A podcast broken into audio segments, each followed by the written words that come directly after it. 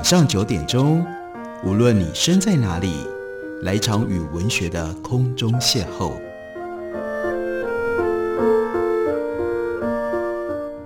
杨照谈书，邀您一同遨游文学世界，认识古今中外的经典之作。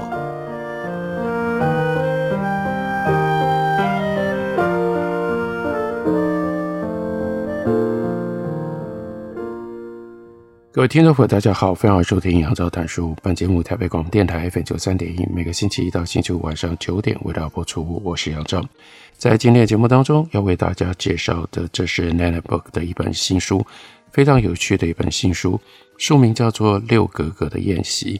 它的作者呢是金泽怡和黄振霞，他们两个人其中有一位是六格格。金泽怡因为他在家里面排行老六，而且呢有满人的血统，因此呢朋友把他称之为叫做格格。他幼年的时候家贫丧母，为一家大小掌厨。那这本书的内容有一部分就源自于他为一家大小长出几十年的丰富的经验。另外，黄振霞则是历任香港大学医学院的教授、世界卫生组织的顾问、香港脑科基金会的主席、亚太区中风组织主席、香港立法局民选议员等等。不过，这些资历跟这本书没有直接的关系。最重要的是，他跟金泽怡两夫妇。他们都非常懂吃，而且呢，对吃都有一些特别的看法。所以，什么是六格格的宴席呢？在书的封面上有一个简单的介绍，叫做“以科学、人类学、历史为经，以美食和厨艺为纬，向宇宙发出迷人又体贴的请帖，邀请东西古今二十八组名人上桌，并且公布烹饪的秘方。”那六格格的宴席到底邀了哪一些人呢？例如说，我们来看在书里面的第八章，请谁呢？请白居易。那如果要请白居易，要吃什么呢？这就是关键了。所以在书里面的内容，两位作者告诉我们，如果你要请唐朝大名鼎鼎的诗人白居易来吃一顿饭。那来听听他讲一些盛唐韵事，还有他的老友，像是元稹啦、李商隐啦、刘禹锡啦，有一些什么样八卦趣闻。到了他半醉的时候，也许他还会说一说他的祖先是不是真的像历史学家推论的一样，来自于龟兹，也就是曾经帮玄奘去印度的屈之国。如果这是真的，白居易一直隐瞒其事，是不是因为龟兹被唐朝侵略灭国了之后？他跟他的祖先都害怕被人歧视，所以才把身世说得含糊其辞、不清不楚，弄得李商隐都忍不住要批评他呢。或者他只不过像不少人一样，为了提高家族的地位，故意说自己系出名门，告诉别人自己是战国时代秦国名将白起的后人呢？还有趁着他半醉的时候，应该要请教他的问题是：安史之乱、黄巢之乱之后。唐朝不少人迁徙到南方，让粤语，这是因为这两位作者他们在香港，他们用的就是粤语。粤语当中保留了不少唐朝的古音，用粤语朗诵唐诗押韵，远比用现代的国语或者是普通话要来得更准确。但我们今天讲的粤语，当然也不会是石化了的唐朝的古音，是夹带的宋朝跟其他朝代的音，所以最好就是请白居易。来朗诵他的诗，大家听一听，就能够真知道粤语跟白居易年代的唐代的音韵到底有多大的差别。趁机会也应该要听听他如何评价哦。稍微晚一点历史所发生的事情。元末明初，广东顺德人孙汾为了贺白居易那首脍炙人口的名诗《琵琶行》，写了叫做《骊山老纪行》，补唐天宝遗事，嬉笑白乐天作。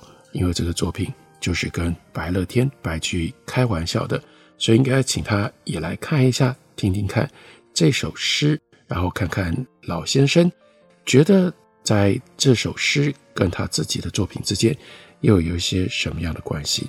尤其是诗中“请坐骊山老纪行，桃李风前霜月下，长吟一竹未平生。不应水上琵琶语，哪是江州司马名。为尔临风歌一曲。百年哀怨起情真，听到了这样的句子，也许白居易老先生听完了也会想要再接写《琵琶行》呢。也或许白居易会跟我们分享他两百多首涉及乐伎的这些诗的故事，那些乐伎绕在他身边帮他唱歌、服务他，真娘杨琼，那还有白发已深却仍旧一襟四座的赵壁，在家祭当中陪他十多年的樊树，善于吹笙的菱角，善于摸琵琶的鼓儿，善于起舞的红绡。还有随意而歌的紫鹃等等这些人，不过要特别提醒，在交流当中跟他提到了粤语、广东这些名词，还是得要小心一点。介绍身份的时候，读诗之前也先别说他是顺德人哦。为什么呢？因为在白居易他的那个年代，岭南地区对中原人来说那是蛮荒之域啊，非常的恐怖。这正式来说当然很不公道。由于海陆贸易的原因。广州那个时候已经很热闹了，早就有外国商人来的番房，而且呢，由于富裕，对官吏来说，到广州做官那个时候已经是肥缺了，在广东呢，很容易满载而归。南海有蛮薄之力，征获腐臭，旧帅做法，新吏以知府，凡为南海利者，弥补捆载而还了。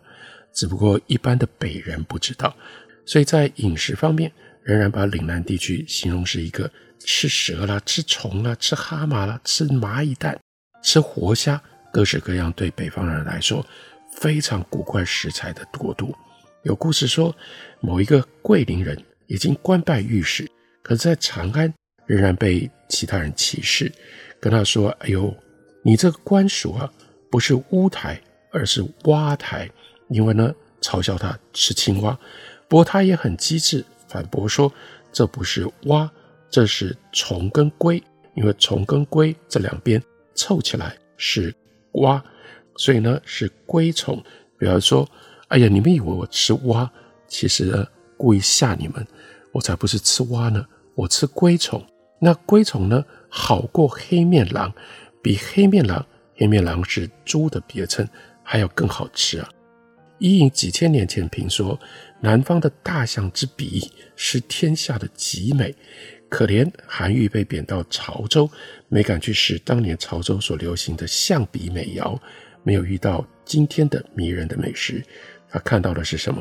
他看到是飓风鳄鱼，幻惑不测，终南境界，涨海连天，毒雾瘴纷，日系发作。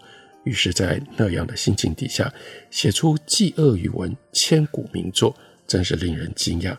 白居易没有那么惨，他官场失意被贬谪的时候，最难到哪里呢？到江西九江。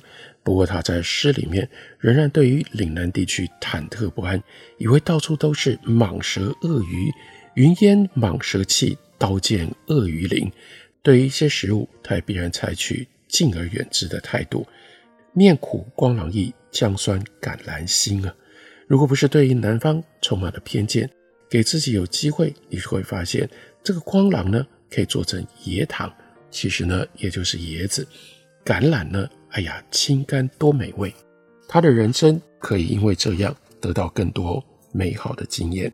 跟韩愈同时代的刘询，他做人呢就开明的多了，对南方当然也仍然。抱持着恐惧，可是他愿意试一试，结果就发现了很多北地没有的美食，大大称赞。例如说鹧鸪，这是肉白而脆，远胜雉鸡；水牛呢，这是柔毛肥翅，也就是胖猪，有油有肥肉的猪都不足以比啊。大象鼻子呢，真的就是肥脆，油堪做炙，可以烧，烧了之后好吃啊。但是，即使白居易接受刘询的推荐，愿意试一试，当然，今天我们要找鹧鸪之外，水牛啦、大象鼻子啦，这个太难太难了。那又回来原来的这个问题了。如果要请白居易到家里来吃饭，准备什么菜呢？这就是这本书最有趣的地方。其实这两位作者真的是博通古今啊，所以他们对于跟那个时代。跟这个人有关系的史料极度的熟悉，所以借由这些史料的铺陈，然后来问如果你真的要把这样的一个古人请到家里来，在吃的方面应该要想到什么？从这样的一个虚拟的，当然不会有真实答案的问题出发，那就不只是谈到了吃，谈到了特定的历史的时代，同时谈到那个时代当中关于生活上的种种的观念，还有种种的习惯。我们不要计较白居易他的祖先是不是来自于龟兹，几代人来自于山西太原，自己生在河南郑州附近的新镇。白居易怎么样也算是北方人。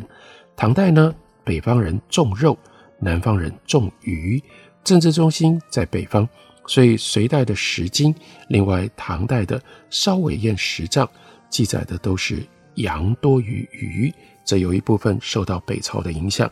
因为北朝这些异族进入到了中国之后，把他们在北方草原的饮食习惯也带了进来。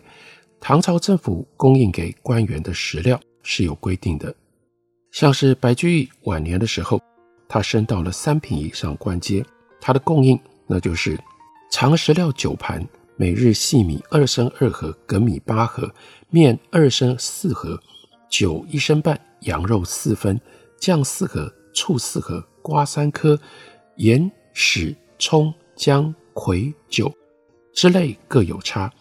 哎，你看里面所提到的，那就是羊肉，没有别的肉。到了四五品的官阶，也有羊肉。在下级呢，就只有小豆，没有肉了。至于猪跟鱼，就只有皇室的成员才略有分配。也就是说，那个时候上层社会以吃羊肉为主，鱼在北地。那是外来的驿传，更高一级的，所以就只能够偶尔一尝。在民间肉食当中，羊也占了一半左右。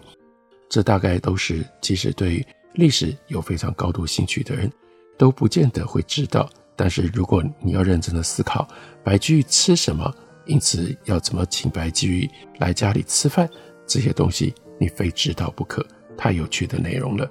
我们休息一会儿，等我回来继续聊。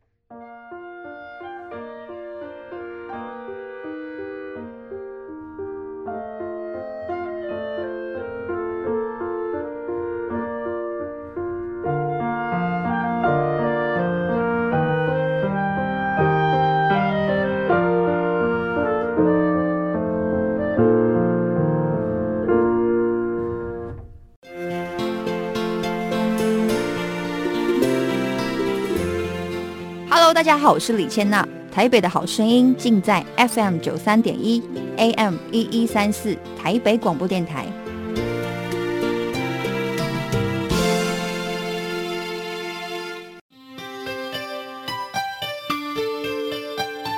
心情放好轻松，有音乐陪伴咱每一天。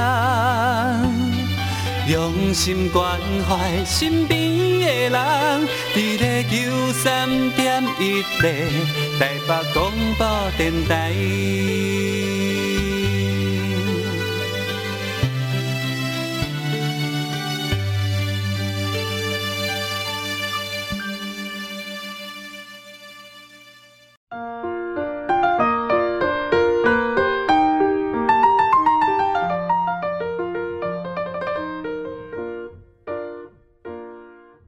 感谢你继续收听《杨照谈书》本节目，台北广播电台 FM 九三点一，每个星期一到星期五晚上九点，为大家播出到九点半。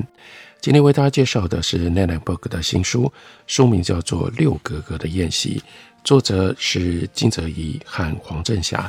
他们两个人很认真的讨论，如果我们要请唐代的大诗人白居易来家里吃饭，你应该准备什么样菜比较适合呢？那所以就必须要追溯。在休息之前，跟大家讲到了唐代，不管是在官员或者是民间，他们桌上的餐盘，羊肉占了肉食的大半。所以，如果要请白居易来吃饭，应该要请他吃羊肉吧？那羊肉怎么做呢？羊食的菜肴很多，讲究的光是看，你来看一下韦巨源，他从兵部尚书升到尚书左仆射的时候，宴请唐中宗，哎，请皇帝哦。这是烧尾宴，一次就出现了说寻酱鱼、羊皮花丝、红杨枝酱、生平纸等等。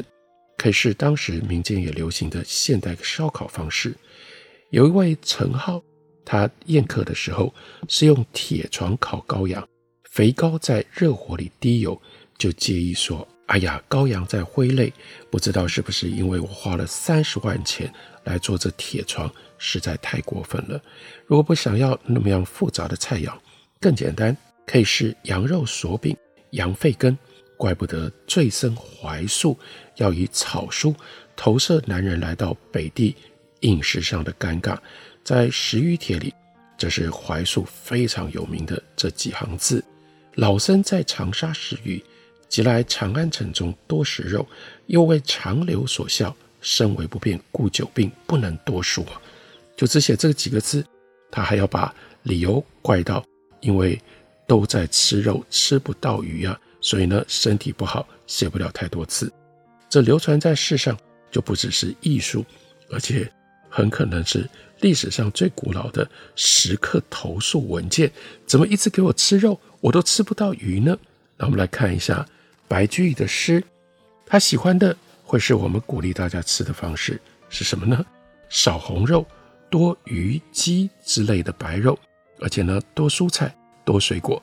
以刚刚为大家介绍的唐代白居易他那个时代的饮食的习惯，这样的一种主张很特别啊。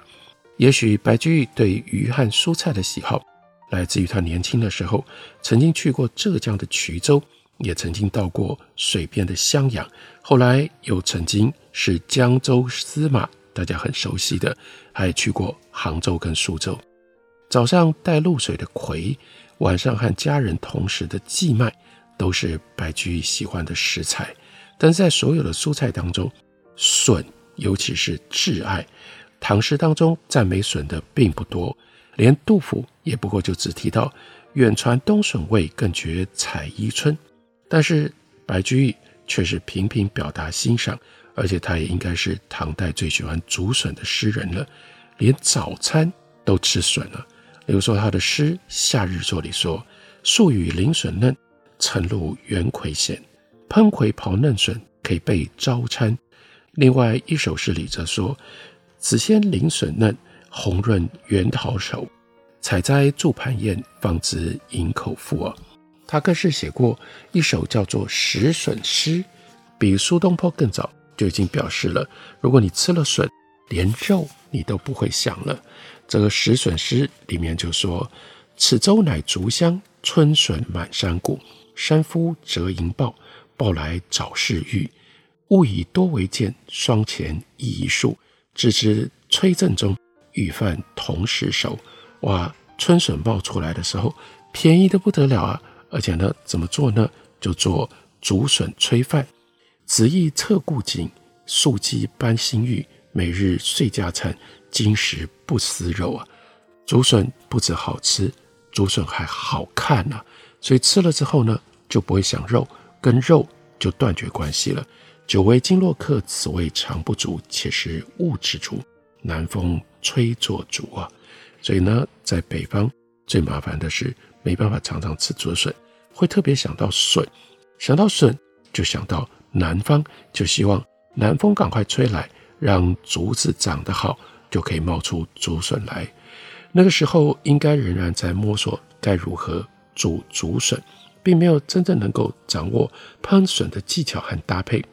不过，所以呢，白居易之所以那么欣赏笋，因为他知道怎么吃跟怎么煮笋。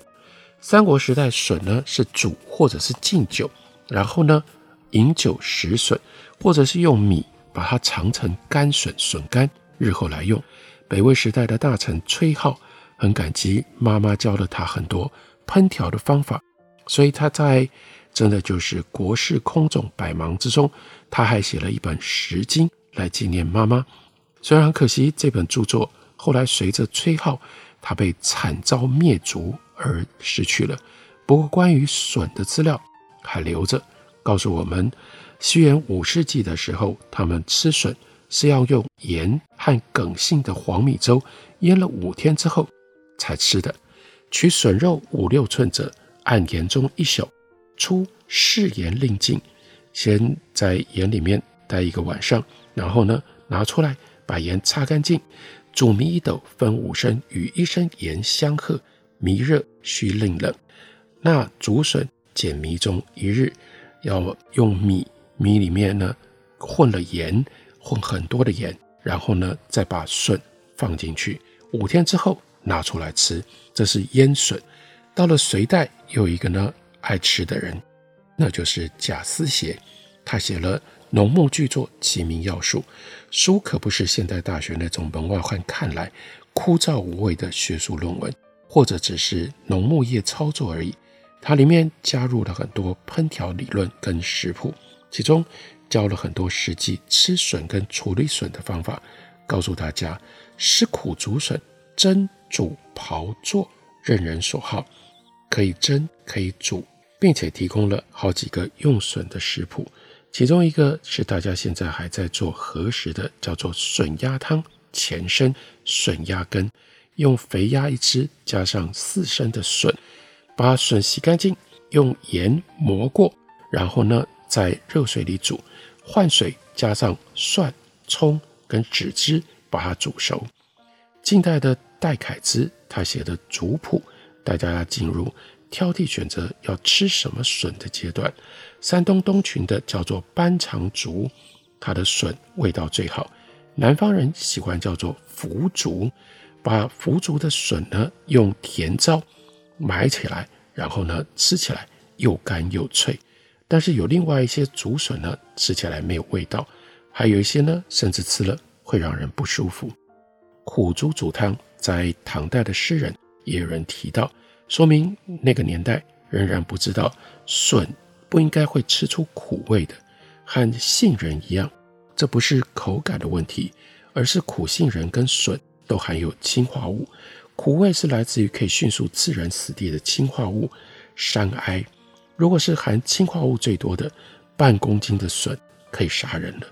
当然，一般你也不会吃这么大的分量，但是慢性氢中毒也会损害神经和其他的器官。所以有一些笋属于苦笋，你也必须要把它处理到苦味消失。哎呀，吃笋跟吃苦瓜不一样啊！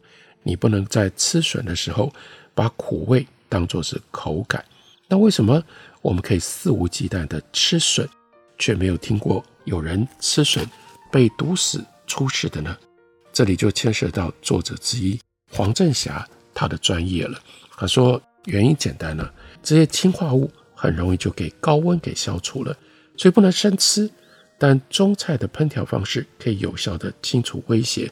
世界各地除了古代的欧洲都有长竹，但是呢，就只有亚洲地区才食笋。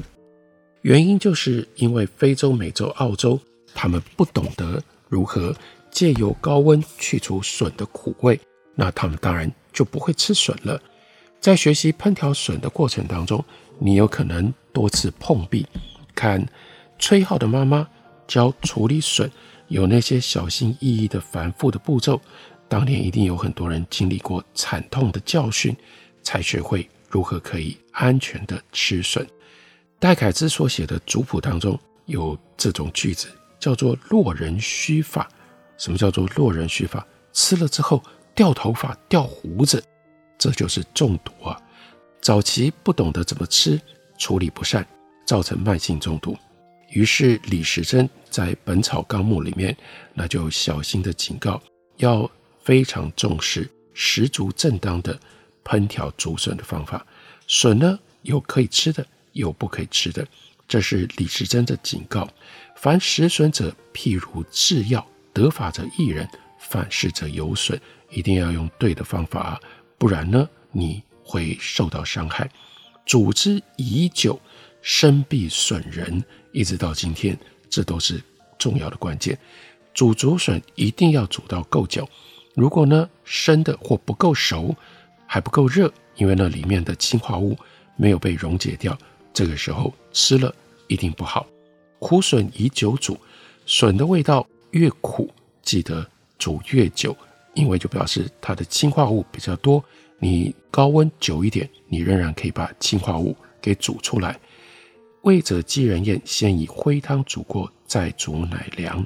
那就表示说，如果那个味道会刺喉咙的话，那你要记得先用灰汤煮过了，再来再煮一次才会好。酸笋来自于广东南部，笋大如臂，那就像桂竹笋这种另外不一样的笋，摘了之后用沸汤泡去苦水，最好呢就把它丢到冷井水里浸了两三天之后取出来，然后呢撕开来，撕开来之后呢腌醋再煮，然后呢就可以吃。这都是非常非常细腻对于笋的认识跟了解，所以因为白居易爱吃笋，如果要请白居易，显然桌上最好有笋，因而延续就讲了，在中国古代对于笋的种种的认识，还牵涉到科学的知识。这是六格格的宴席非常丰富的内容，其中的一小部分。介绍给大家，也推荐这本书给所有对于食物，尤其是对于历史上的吃有兴趣的听众朋友。感谢您的收听，我们明天同一时间再会。